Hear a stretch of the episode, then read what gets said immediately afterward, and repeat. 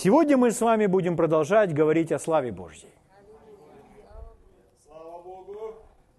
Откройте вместе со мной Евангелие от Иоанна, я прочитаю вам 21 стих.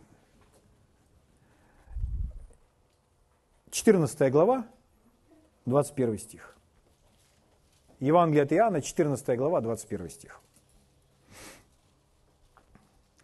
Спасибо, Отец.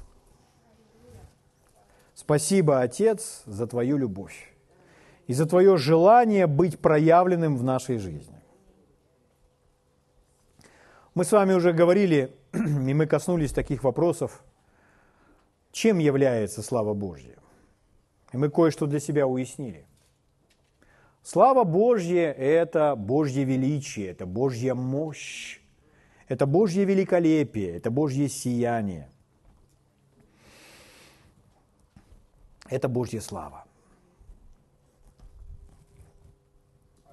И чтобы Божья слава была проявлена, то есть определенные условия. Условия таково, что человек, самое первое, что, что мы с вами увидели, человек должен, верующий человек, человек, состоящий с Богом в завете, человек, который ходит с Богом, он должен проявлять к Богу почтение, оказывать Богу честь, относиться к Богу с уважением, уважительно. Слово «уважительно» – это слово, которое говорит о каких-то нормах морали, но слово «воздавать честь» оно более глубокое. Оно означает весомый, тяжелый, тот, который перевешивает значимый, важный, ценный в нашей жизни. Поэтому мы с вами воздаем честь тому, кто важный, кто весомый. Мы его ценим, мы его почитаем. Вот почему Библия говорит, чтобы мы почитали старших, почитали родителей. Аминь.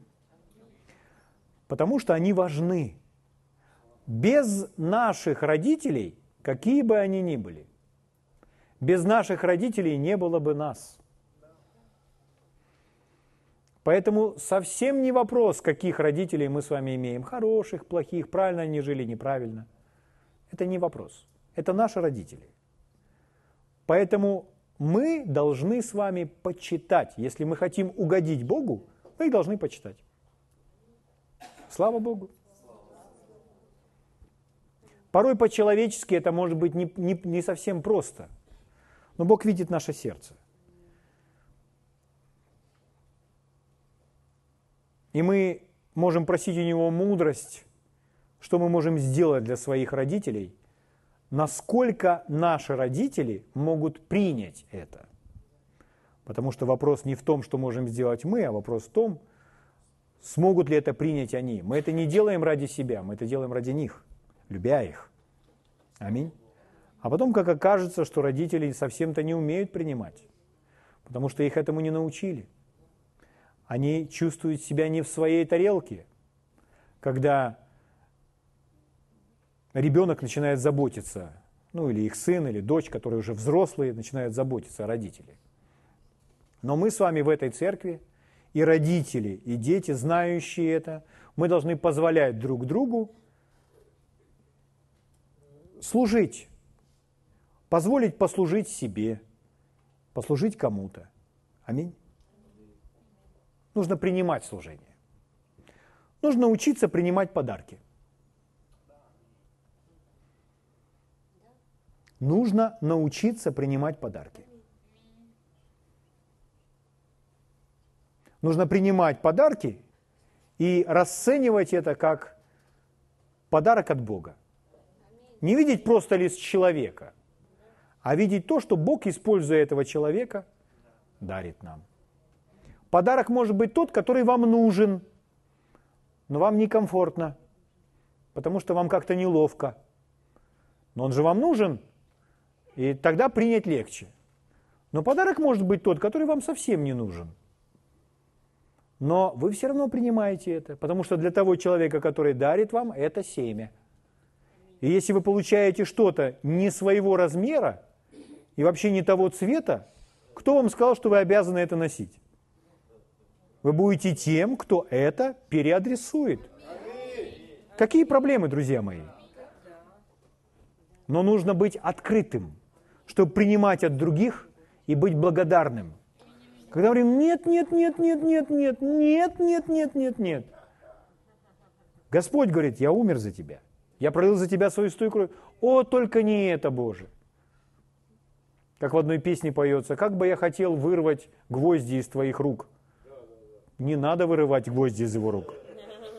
Прошу вас, не вырывайте гвозди из его рук. Во-первых, их там уже нет, а во-вторых, это нужно было для нашего спасения. И другого способа не существовало, как только ему умереть за нас. Поэтому давайте все оставим так, как Бог это запланировал, как Он это сделал. Не нужно вставлять своих пять копеек. Понимаете, о чем я говорю? Ну, вы в этом не нуждаетесь, вы мудрые люди, вы сразу понимаете. Евангелие от Иоанна, 14 глава, 21 стих. Говорит наш Господь Иисус. Глава церкви говорит нам с вами сегодня, кто имеет заповеди мои и соблюдает их, тот любит меня. И кто любит меня, тот возлюблен будет отцом моим. И я возлюблю его, и явлюсь ему сам. Расширенный перевод Библии, последняя фраза. «Я также буду любить его и явлю, открою, проявлю себя ему.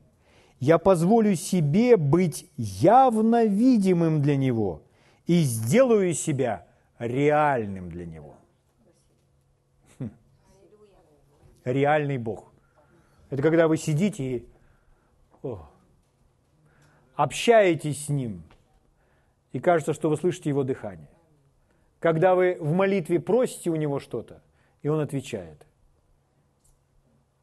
И вы получаете ответ на свою молитву. И вы идете счастливый благодаря Бога, потому что вы понимаете, теперь для вас вообще нет никаких преград и вообще нет никаких границ. Рамок не существует. Ваши рамки – это Божий план для вашей жизни. Все.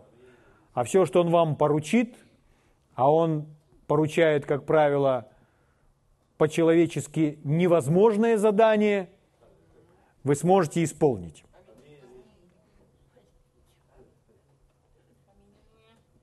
Евангелие от Иоанна 11 глава, 40 стих.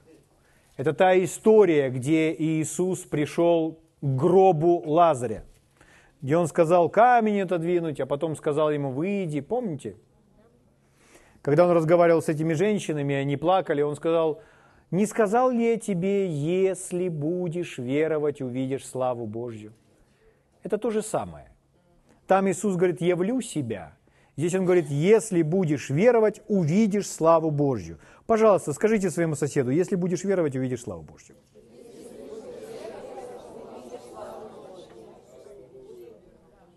Коротенькое слово из четырех букв «если» говорит об условии. То есть есть наша часть, которую нам с вами нужно исполнять. Аминь. Друзья мои, мы с вами можем часами, неделями, месяцами слушать, например, об исцелении. Знаете, что случится с нашей верой в исцеление? Она настолько окрепнет, наши слова обретут такой вес и силу, что мы с вами будем легко ходить в исцелении.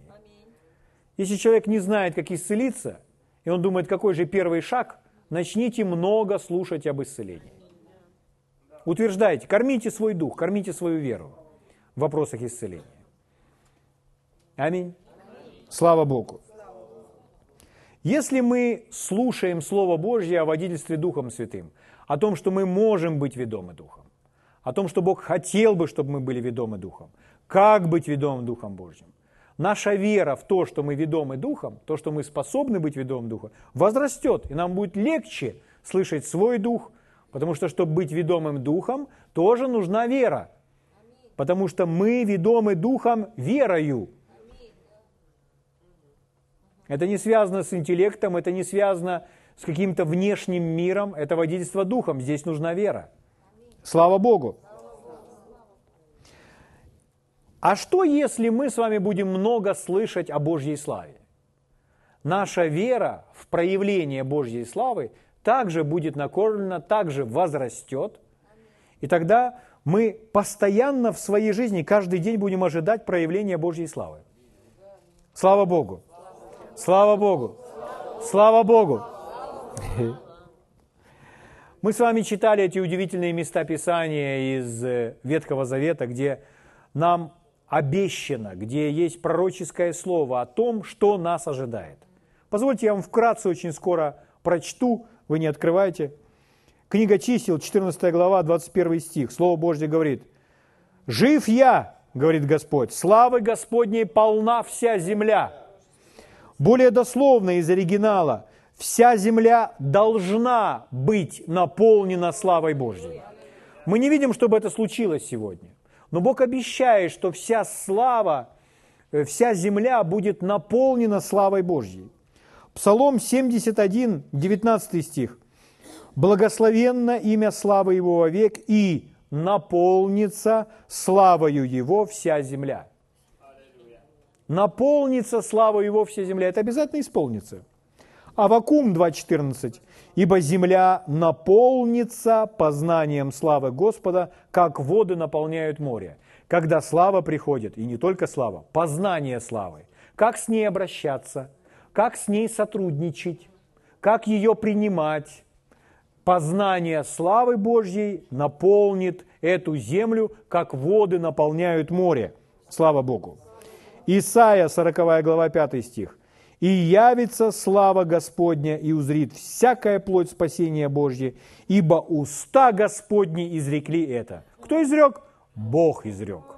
Это сам Бог изрек. Поэтому это точно исполнится. Слава Богу! Итак, давайте посмотрим на следующий аспект Божьей славы.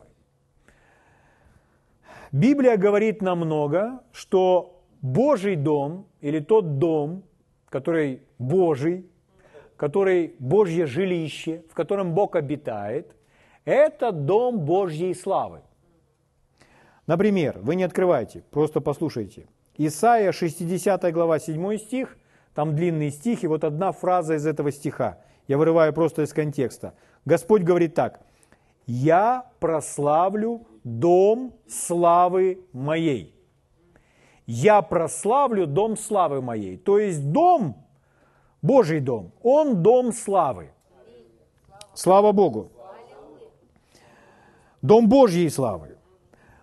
Бог желает наполнить свой дом своей славой. То есть самим собой, своим присутствием. Слава Богу. Мы верим в это, мы ожидаем это. Какова наша часть, мы с вами много об этом говорили. Наша часть просто верить в это, верить в Божьи слова и ожидать этого проявления. Человек, понимая, что вера выражается в словах, он говорит, я буду каждый день это исповедовать. Ну, успокойтесь. Это исполнится, нам нужно доверять Богу, и нам нужно понять, что когда мы слышим Божье Слово и мы верим Ему, это всегда должно вызывать в нас покой – потому что вера – это всегда покой.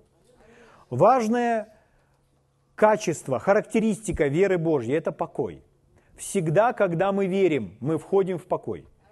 В послании к евреям написано «уверовавший входит в покой его». Уверовавший вошел в покой его. Уверовавший войдет в покой его. Тот, кто верит. Почему? Потому что он успокаивается от дел своих, так же, как и Бог от своих. А почему успокаиваемся от дел своих? потому что Бог завершил всю работу. Вера – это знание или уверенность в том, что Бог уже завершил всю работу и больше для этого делать ничего не нужно. Поэтому вера – это всегда покой. Слава Богу! Слава Богу! Если мы обеспокоены, если мы говорим «я верю, я верю, я верю», Но мы имеем такое волнительное состояние. Что нам сделать в таком случае? Просто начинать, продолжать, пребывать в слышании Божьего Слова.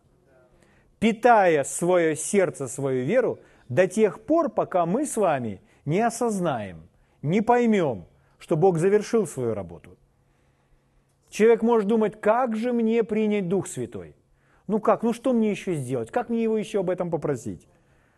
Но когда вы приняли уже однажды Дух Святой в своей жизни, вы понимаете, ничего для этого делать не нужно. Дух Святой был излит в день Пятидесятницы на эту землю и теперь доступен всем. Все, что нужно человеку, человеку нужно наставление в вере, чтобы он понял, что Дух Святой ожидает его. Человек думает, ну что же мне нужно еще для исцеления? Ну почему я не могу принять свое исцеление? Успокойтесь, продолжайте слушать Божье Слово, если вы так взволнованы. Чтобы Слово Божье показало вам истинную, правдивую картину, настоящее Евангелие, которое говорит о том, что с грехами и с болезнями Господь разобрался в один и тот же час и миг на том же кресте – если мы не можем сказать, что мы его ранами исцелены, значит мы не можем сказать, что грехи каждого прощены. Но мы же всем смело идем и говорим, что грехи каждого человека прощены. Получи свое прощение. Оно доступно. И люди так просто получают. То же самое Евангелие исцеления. Ранами его мы были исцелены на том же самом кресте. Слава Богу. Вера – это покой. Мы успокаиваемся. Почему? потому что мы знаем, Бог завершил всю работу. И мы обретаем мир, покой, умиротворение, и не пытаемся ничего заслужить, заработать, вымолить, выпостить. Выпостить не на Фейсбуке, а выпостить постом. Пост. Пост воздержание от пищи, например. Пост воздержания от пищи не меняет Бога, не меняет Его намерения. До нашего поста и после нашего поста Бог не изменен, Он такой же. Пост меняет нас. Во время поста меняемся только мы. Пост – это способ, хороший, быстрый способ обуздать свою плоть, погасить голос своей плоти, так, чтобы плоть не кричала, чтобы ее голос был не яркий и кричащий, а он затихал. Если вы стоите на улице, а рядом подъезжает, к примеру, большая тяжелая машина с большим двигателем, грузовая машина, там двигатель не, ну, непонятно сколько тысяч лошадиных сил, и вот эта машина, водитель нажимает на газ, и она ревет рядом с вами, и вы стоите прямо возле этого двигателя – и э, через дорогу стоит ваш знакомый и кричит вам, когда вы с ним встретитесь сегодня вечером, то эта машина, которая разделяет вас с вашим знакомым, другом, она не дает вам услышать отчетливо его голос. Нужно, чтобы эта машина, этот рокот замолчал. И вот вы начинаете ему кричать, подожди, я не слышу тебя. И вдруг водитель заглушил машину, наступила тишина и вы понимаете, что вы кричите. И он кричит, но теперь этот крик становится ясный, отчетливый. Он слышим вами. Почему? Потому что этот рокот, он, исти, он стих, он замолчал. Нечто подобное происходит во время поста. Когда мы постимся, голос плоти, наших чувств, наших эмоций, взволнованный ум, ум он имеет свой определенный голос. Это, это не слова, это не крик, но это мысли. И порой из этих мыслей рядом стоящий человек с вами разговаривает, а вы его не слышите. Почему? Потому что вы не на него сосредоточены, а вы в мыслях. Ваш ум там кипит. Кипит. Не наш разум возмущенный. Не наш? Не наш. Наш ум, он в покое. Но пост помогает, помогает взять власть над своей плотской натурой и отчетливо услышать то, что у нас внутри. Слава Богу. Поэтому Пост – это не способ заработать или заслужить что-либо от Бога. Пост – это способ смирить себя пред Богом. Слава Богу. Хорошо, друзья мои, пойдемте дальше. Итак, Бог назвал свой дом домом своей славы. Он желает его наполнить собой. Он желает его наполнить своей славой. Давайте я вам покажу три дома. Давайте посмотрим первое – Скиния, там, где Бог дал повеление Моисею и сказал, что он будет пребывать там своей славой. Потом царь Давид посмотрел и увидел, как ковчег стоит под навесом. А сам в этот момент он живет в доме кедровом. И когда он говорит, о нет, я живу в доме кедровом, а ковчег стоит там под навесом. Не должно так быть. Построю-ка я дом Господу своему. И впоследствии его сын Соломон построил храм. Итак, есть скиния Моисея, есть храм, который построил Соломон, и все это было по Божьему указанию. И, наконец, мы с вами шагнем в Новый Завет. И посмотрим на Дом Божий во времена Нового Завета. И посмотрим на роль славы во всех этих Божьих домах. Угу. Мы будем воспринимать это все сердцем. Мы сейчас пробежимся с вами через всю Библию, но нам нужен с вами один момент. Это проявление Божьей славы. Потому что вот наша основная мысль сегодня. Бог желает наполнить свой дом своей славой. Божий дом должен быть полон славы. Полон славы – это значит, Божий дом не должен быть пустым. А он должен быть полон, полон Бога, полон Его присутствия, полон Его славы. Давайте увидим очень важные принципы. Книга «Исход», 40 глава. Выборочно читаю вам некоторые стихи. Пожалуйста, следите за мной. Книга Исход, глава 40, 16 стиха. «Сделал Моисей все, как повелел ему Господь, так и сделал». В этой главе мы с вами находим эту фразу снова и снова. Раз Слово Божье говорит нам, что Моисей сделал в точности все, как повелел ему Господь, то мы понимаем, что Моисей обязательно будет иметь успех. Потому что мы читали с вами, если исполняете мои заповеди, если имеете, исполняете мои заповеди, то я сам вам явлюсь. Если будете веровать, увидите славу Божью. Здесь Моисей получает Бога Слово, в точности исполняет это Слово. Он делает так, как Бог ему повелел. 19 стих. «Распростер покров над скинию и положил покрышку поверх его покрова. Смотрите, опять фраза. Как повелел Господь Моисею. Каждую деталь, которую Моисей там поцепил, там привязал, там пришил, это все была инструкция Господа. Угу. Это очень хороший образ и пример, как мы с вами должны жить с Богом. Мы должны Ему повиноваться. Он наш, как сказано в Новом Завете, начальник жизни. Начальник – это тот, кто руководит нами, у которого есть план, который нам с вами необходимо исполнить. Слава Богу. Итак, 21 стих. «И внес ковчег в скинию, и повесил завесу, и закрыл ковчег откровения». Следующая фраза. «Как повелел Господь Моисею». Вы видите это? Вы открываете свои Библии? Вы открываете, вам хорошо глазами увидеть. 25 стих. «И поставил лампады пред Господом».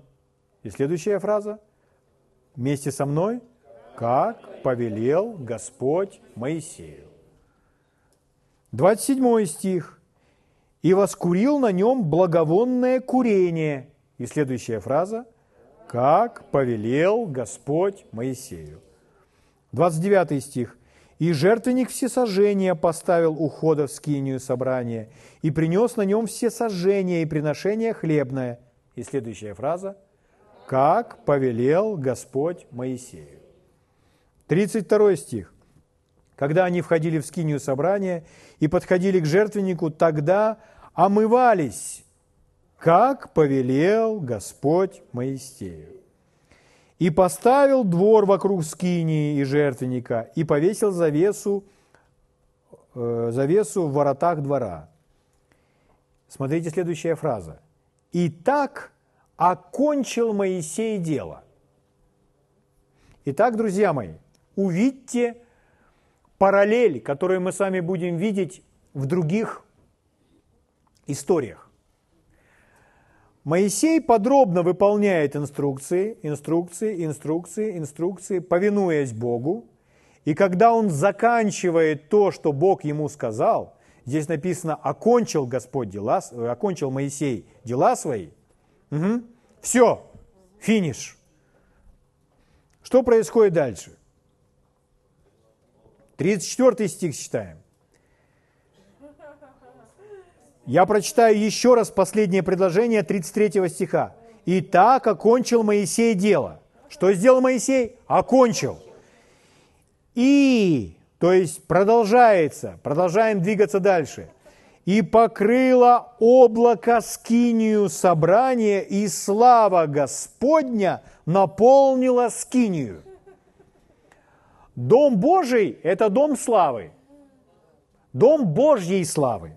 Бог желает наполнить свой дом славою. Но если бы не хотел, то не наполнял бы. Он желает это, он нам об этом сказал. Здесь, еще раз, 34 стих. Слава Господня наполнила скинию. Произнесите вместе со мной. Слава Господня наполнила скинию. Угу. Скиния была наполнена Божьей славой. 35 стих. И не мог Моисей войти в скинию собрания. Когда приходит слава, вы сразу встречаете это выражение, что кто-то что-то не может.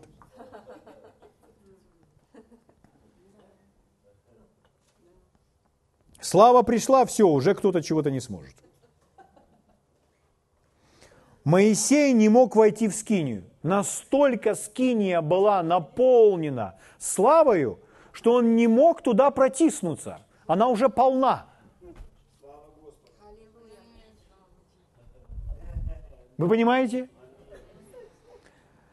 О, потому что осеняло ее облако, и слава Господня наполнила скинию. Еще раз вместе со мной. Слава Господня наполнила скинию. Вы видите, что это Божий план? Видите, что это Божья воля? Видите, что это Божье желание? Если это так, то это всегда будет происходить с Домом Божьим. Это всегда будет происходить с Домом Божьим. Это всегда будет происходить с Домом Божьим.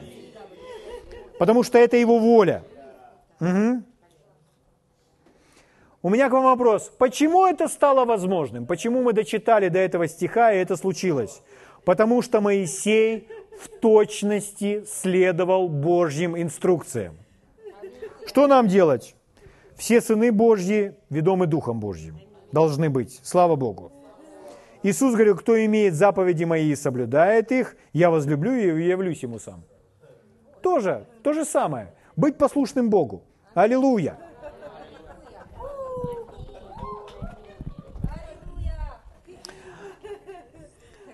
Итак, Моисей строил скинию, а Давид, как мы с вами сказали, желал построить Божий дом, чтобы ковчег под дождем не стоял. Итак, Давид, Господь сказал ему, ты не построишь, ты приготовься. Построит твой сын. И Давид собрал миллиарды, миллиарды золота, чтобы построить храм. Миллиарды. О чем это говорит? Когда Господь вам дает какое-то задание, то Поймите, если вы будете оставаться бедными, то некоторые из его заданий вы не сможете исполнить. Поэтому Господь не желает, чтобы мы с вами были бедными. Поэтому во Христе Он сделал нас богатыми.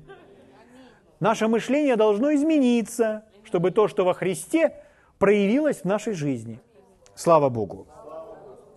Итак, Соломон построил славное место, полное золото – и серебра. Вторая книга Паралипоменон, пятая глава. Соломон по определенному плану, проекту строит этот Божий дом, Божий храм.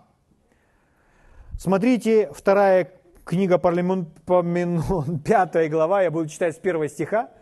Я бы хотел, чтобы вы видели параллель с тем, что мы уже прочитали о Скинии. Бог тот же самый. Мы имеем дело с тем же самым Богом. Но там была скиния, палатка, а здесь храм каменный. Пятая глава, первый стих. Смотрите со мной. И окончилась вся работа. Вы уже предвкушаете? Я уже на взводе.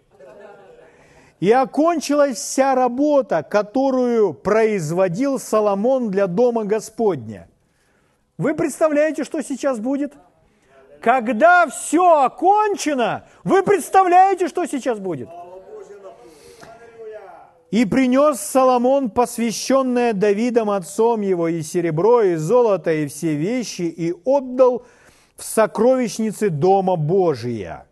О, великое богатство, великое богатство, великое богатство. Слава Богу. Хорошо, давайте перепрыгнем. Одиннадцатый стих. Когда священники вышли из святилища, но не все сделали там по правилам, и вот священники выходят из святилища, ибо все священники, находившиеся там, осветились, без различия отделов. И левиты, певцы, все они, то есть Асаф, Эман – и Дифун, и сыновья их, и братья их, одетые в весон, с кимвалами и псалтирами, и цитрами стояли на восточной стороне жертвенника. И с ними 120 священников, трубивших трубами. То есть только трубящих было 120. Только трубящих. И были как один эти 120 трубящие и поющие, еще есть поющие. И издавая один голос к восхвалению и славословию Господа. И когда загремел звук труб, трубы не, за, не запели тихую песню – трубы загремели. Звук труб и кимвалов, барабаны гремят, как гром. И музыкальных орудий, и восхваляли Господа, ибо Он благ, и вовек милость Его.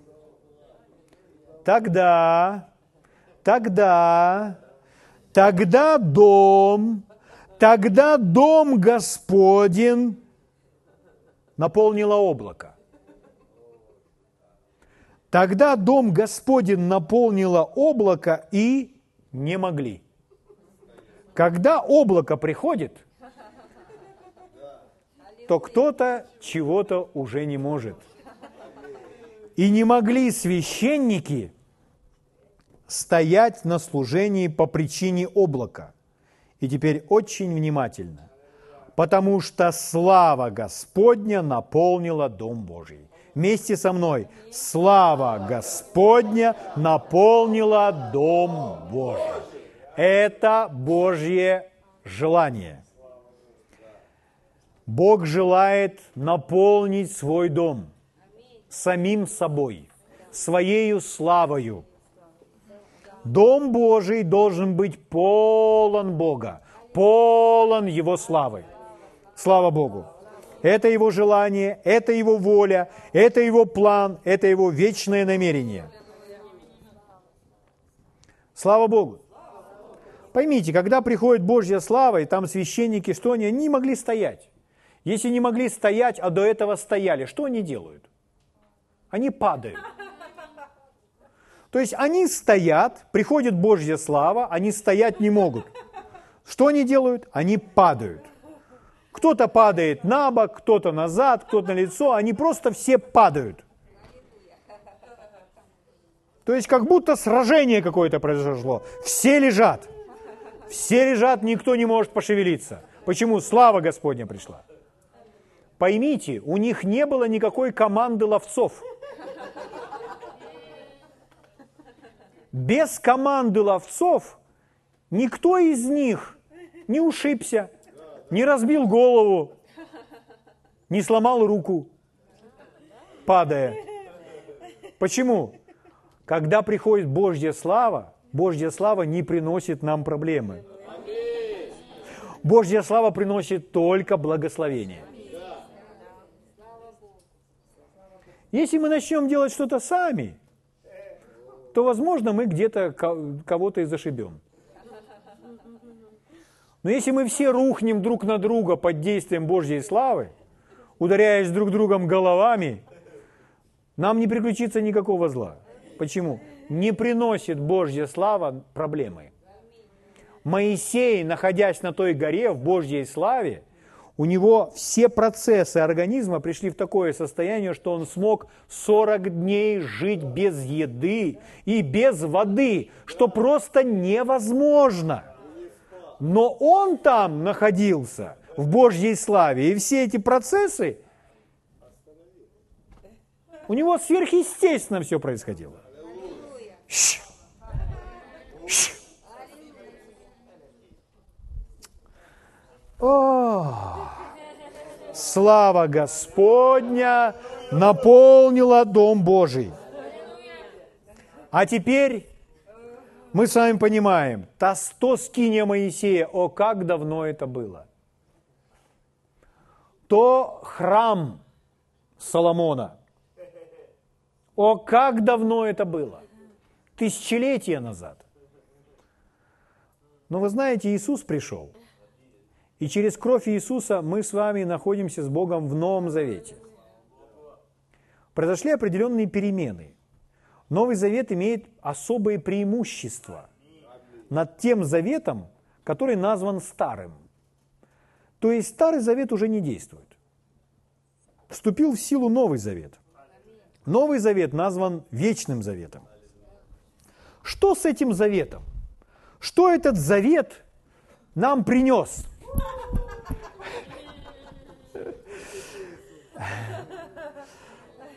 Откройте вместе со мной первое послание к Коринфянам, третью главу. Первое послание к Коринфянам, третью главу. Читаю вам 16 стих.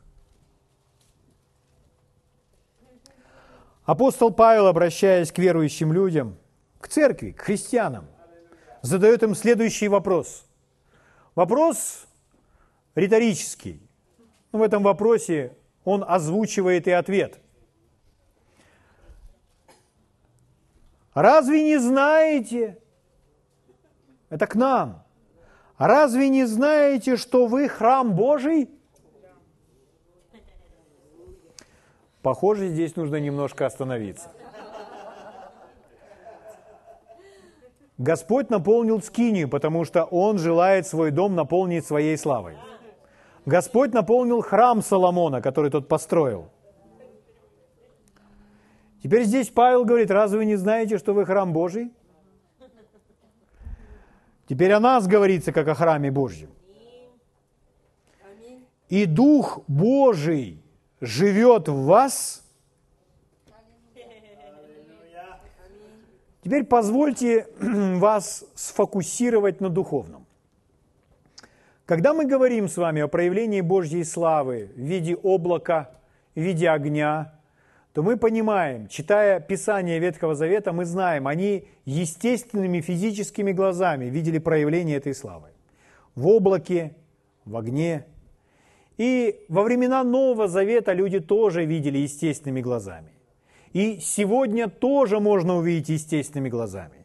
И сегодня в церкви и за ее пределами тоже можно видеть естественными глазами проявление славы в виде облака в виде огня и в виде многих других знамений. Но вы знаете, что мы с вами призваны жить верой, То есть мы с вами не сосредотачиваемся на видимом мире. Если мы с вами будем, услышьте меня, если мы с вами будем заинтересованы только лишь в том, чтобы слава Божья была проявлена физически, мы с вами упустим гораздо большее. О чем идет речь во времена Нового Завета? Если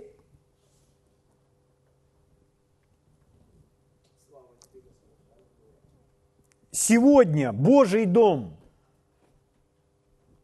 наполняется облаком, такое может быть, такое может случиться.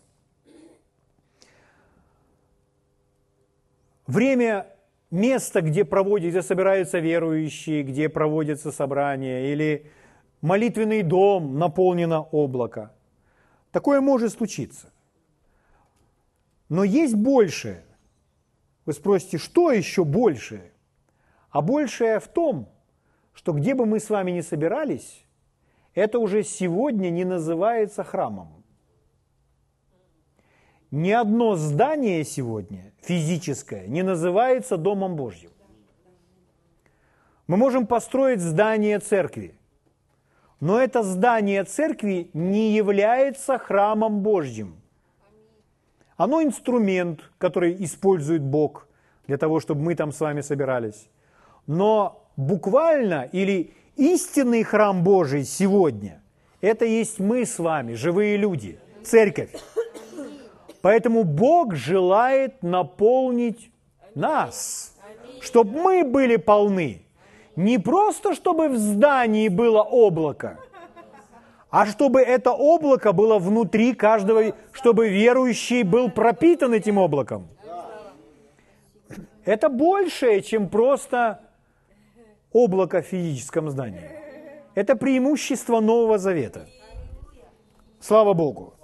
Поэтому апостол Павел и говорит, разве не знаете, что вы храм Божий, и Дух Божий живет в вас? Об этом же говорил Иисус. Когда наш Господь Иисус ходил по этой земле,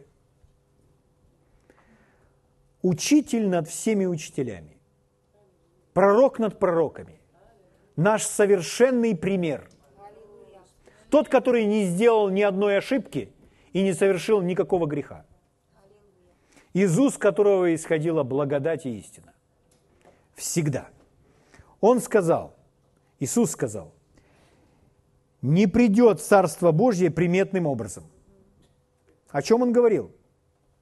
Не придет Царство Божье приметным образом. И не скажут, вот оно здесь или вот оно там. Ибо Царствие Божье внутри вас есть.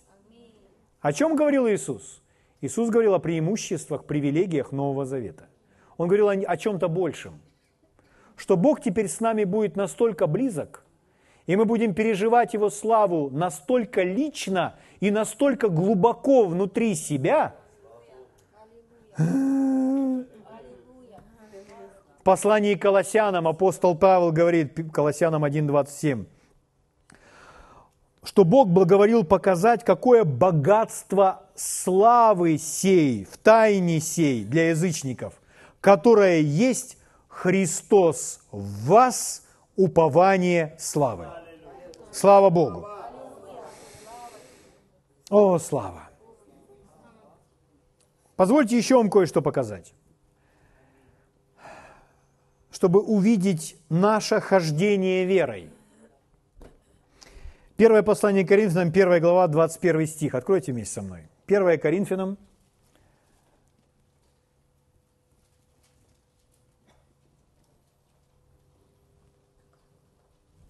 14 глава, 21 стих. 1 Коринфянам, 14 глава, 21 стих.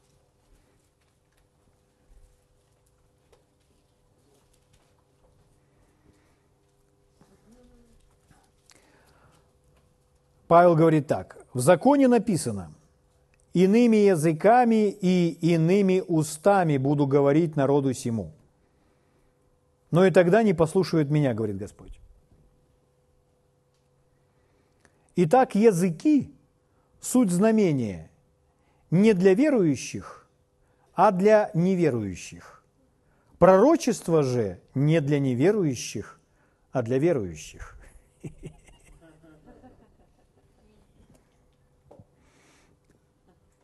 Я прочитаю еще раз.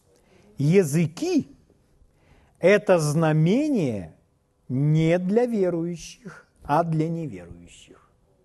Языки – это знамение для неверующих. А пророчество – для верующих. Можно так сказать, языки без истолкования – это знамение для неверующих. Потому что пророчество и языки с истолкованием – это как будто одно и то же. Угу. Итак, языки, языки, которые без истолкования, за которыми не последовало истолкование, это знамение для неверующих. Я понимаю, что у вас чешется затылок, и вы думаете, о чем речь. Чтобы разобраться, нужно... Есть такой очень хороший принцип. Если Библия о чем-то говорит, нужно найти первое проявление того, о чем здесь сказано. Когда впервые это было проявление, первое проявление языков, когда исполнилось пророчество, о котором здесь сказано, что я к народу сему буду говорить иными языками. Книга Деяния, вторая глава, это день Пятидесятницы, это когда впервые с ней зашел Дух Святой. Помните?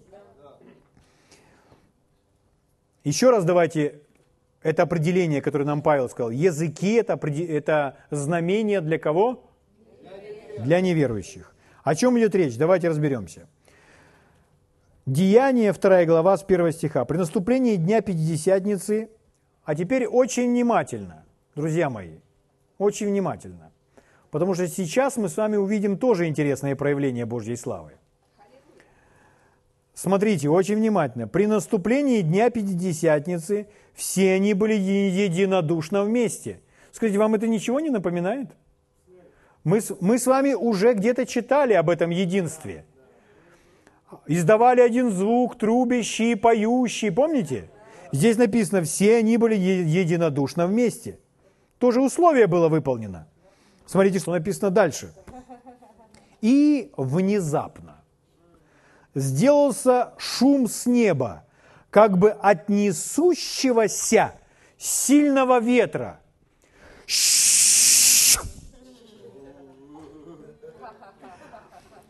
И наполнил весь дом. Смотрите, то же самое. Наполнил весь дом, где они находились. Но мы с вами это уже читали. Дом был наполнен. Здесь есть нечто большее.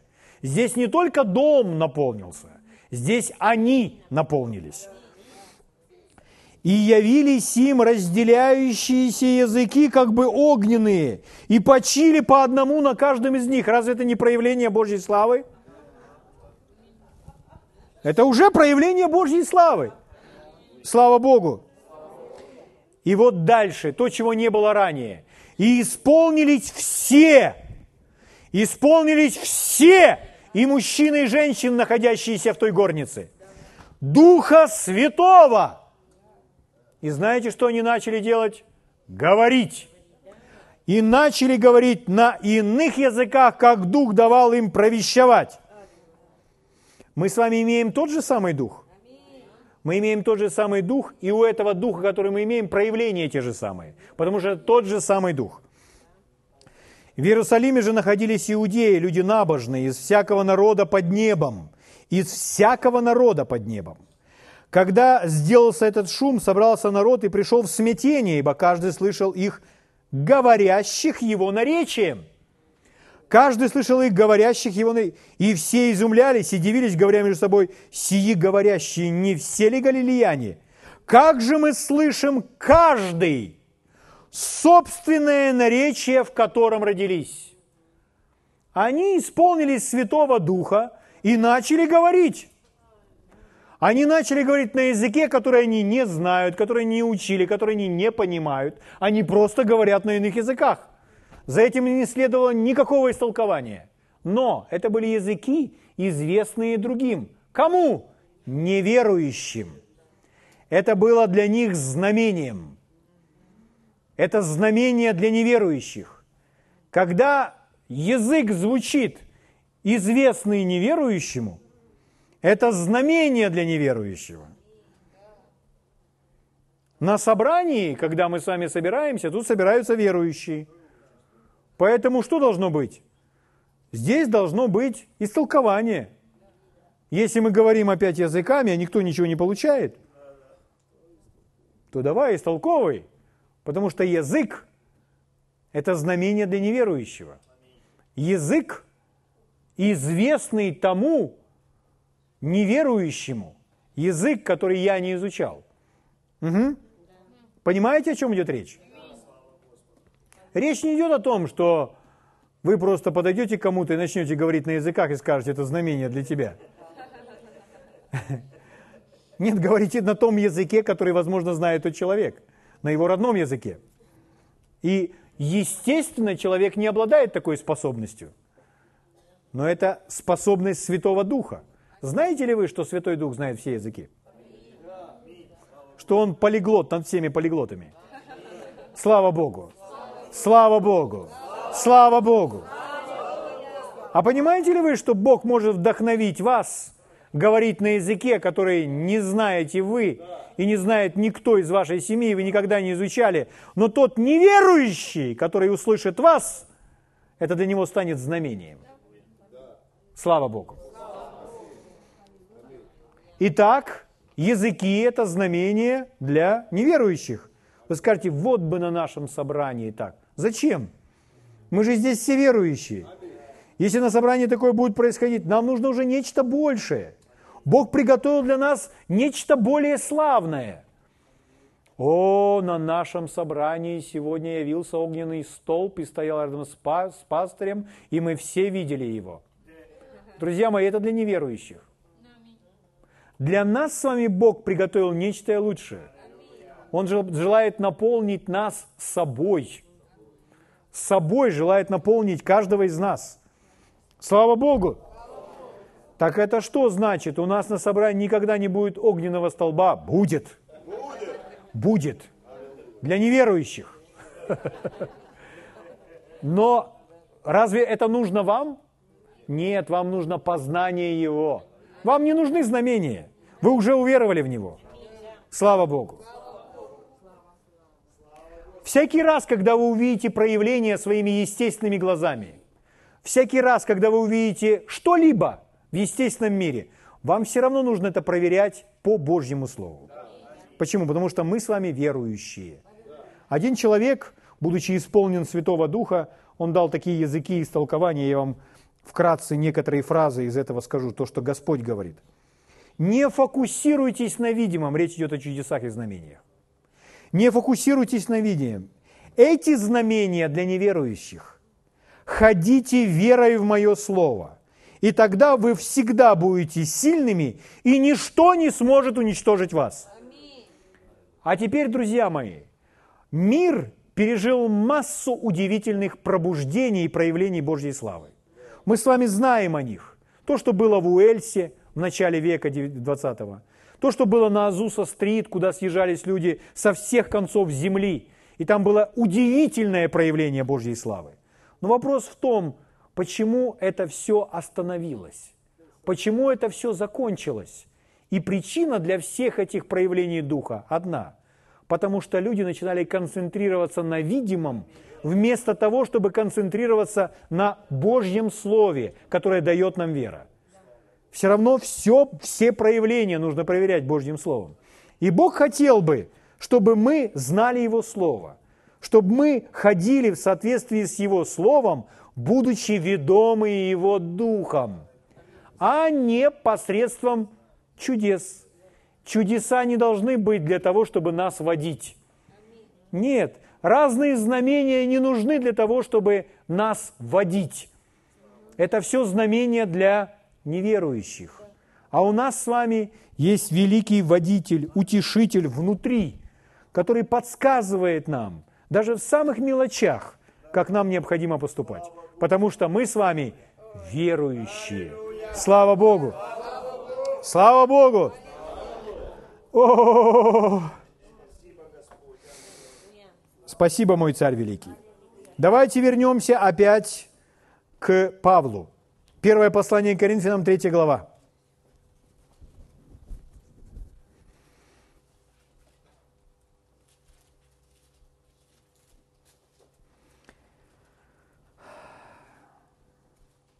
Если мы с вами будем фокусироваться на внешнем, мы упустим, потеряем гораздо большее, что Бог для нас приготовил. Фокусироваться необходимо на невидимом, не на внешнем, не на внешнем проявлении.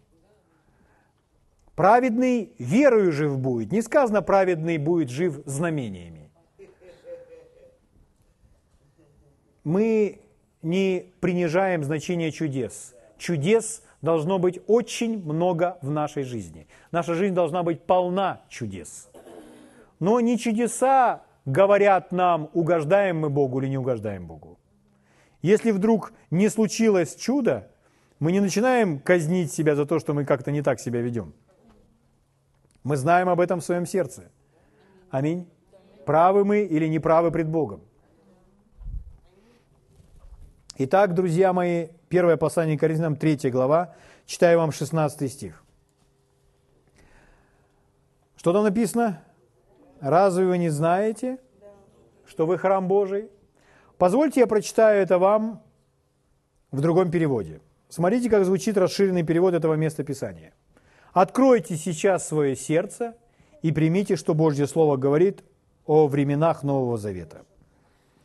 Разве вы не видите и не понимаете, что вы вся церковь в Коринфе, храм Божий, его святилище, и что Дух Божий постоянно пребывает в вас, пребывая в вас, как в своем доме, во всех вас, как в церкви, и также индивидуально в каждом из вас. Слава Богу! Новый Завет. Угу. Итак, друзья мои, хорошо, когда Бог где-то проявлен в доме или на работе, это все очень хорошо. Но чего Бог желает достигнуть в нас? Бог желает, чтобы мы с Ним были как единое целое. Чтобы проявляться через нас и действовать через нас, как будто мы с вами Его тело, а Он тот дух, через который который нас водит. Итак, Бог желает, чтобы мы действовали с Ним как одно целое, как одна команда, как Его тело. Это больше, чем где-то мы просто с вами наблюдаем, что Он проявлен. Он желает использовать нас как свое тело. Угу. Будучи одним организмом с Ним, будучи одним целым с Ним – Итак, его дом есть мы. И как мы с вами сказали, дом не должен быть пустым. Дом должен быть наполнен чем? Славой, его присутствием. Последнее место Писания я заканчиваю. Послание к Ефесянам, 2 глава. Послание к Ефесянам, 2 глава, читаю вам с 19 стиха. Павел говорит так. «Итак, вы уже не чужие, и не пришельцы. Это нам с вами, людям из других народов, тем, которые не были евреями, украинцам, белорусам, русским, американцам, полякам, литовцам, грузинам, армянам.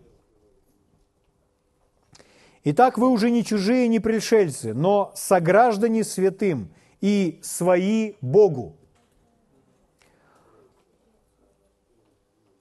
быв утверждены на основании апостолов и пророков, имея самого Иисуса Христа краеугольным камнем, быв утверждены на основании апостолов и пророков, имея самого Иисуса Христа краеугольным камнем, то есть основанием, на котором все здание, слагаясь стройно, возрастает в святой храм в Господе.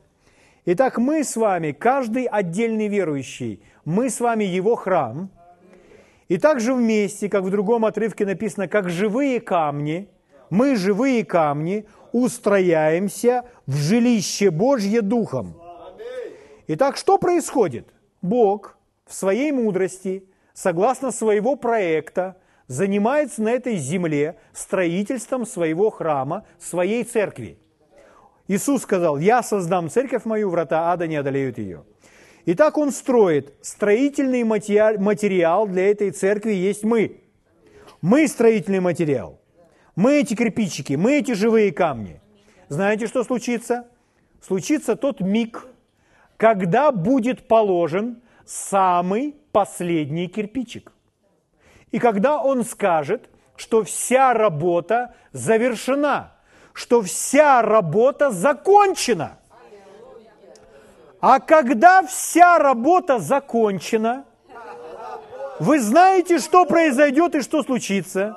Если храм был закончен и все священники не могли стоять, друзья мои, что будет со всеми нами – когда последний из Божьей, Божье дитя войдет в его царство.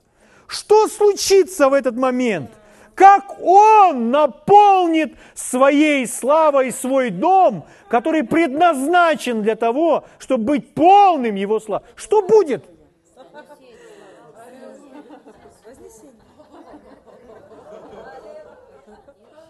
Ох, это будет, скажу я вам.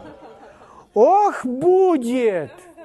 Будет пир, будет брак Агнца, будет веселье, будет пир, пьянство в Божьем Духе, в Божьей славе. Слава Богу! Этот час придет. Но сегодня мы с вами уже являемся Его храмом. И Он желает, чтобы Его храм на земле был полон, был полон Его славы.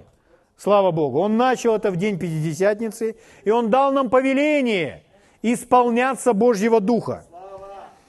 Итак, на котором все здание, слагаясь стройно, возрастает святой храм в Господе, на котором, очень внимательно, последний стих, 22, на котором и вы устрояетесь в жилище Божье Духом.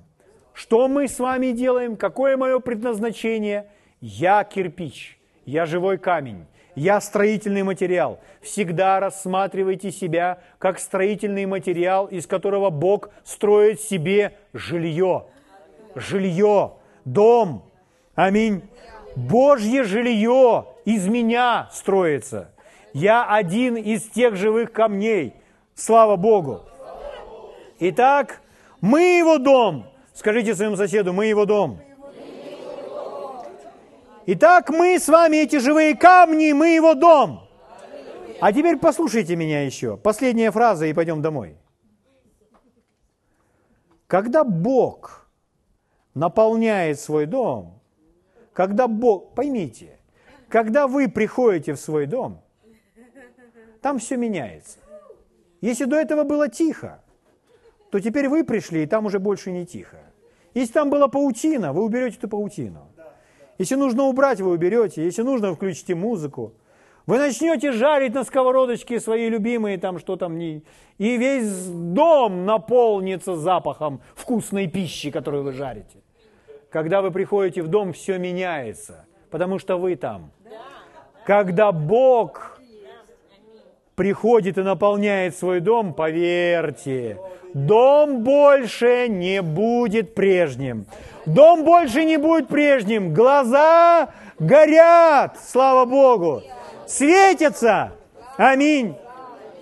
Мы с вами живые камни, из которых Бог строит свой дом.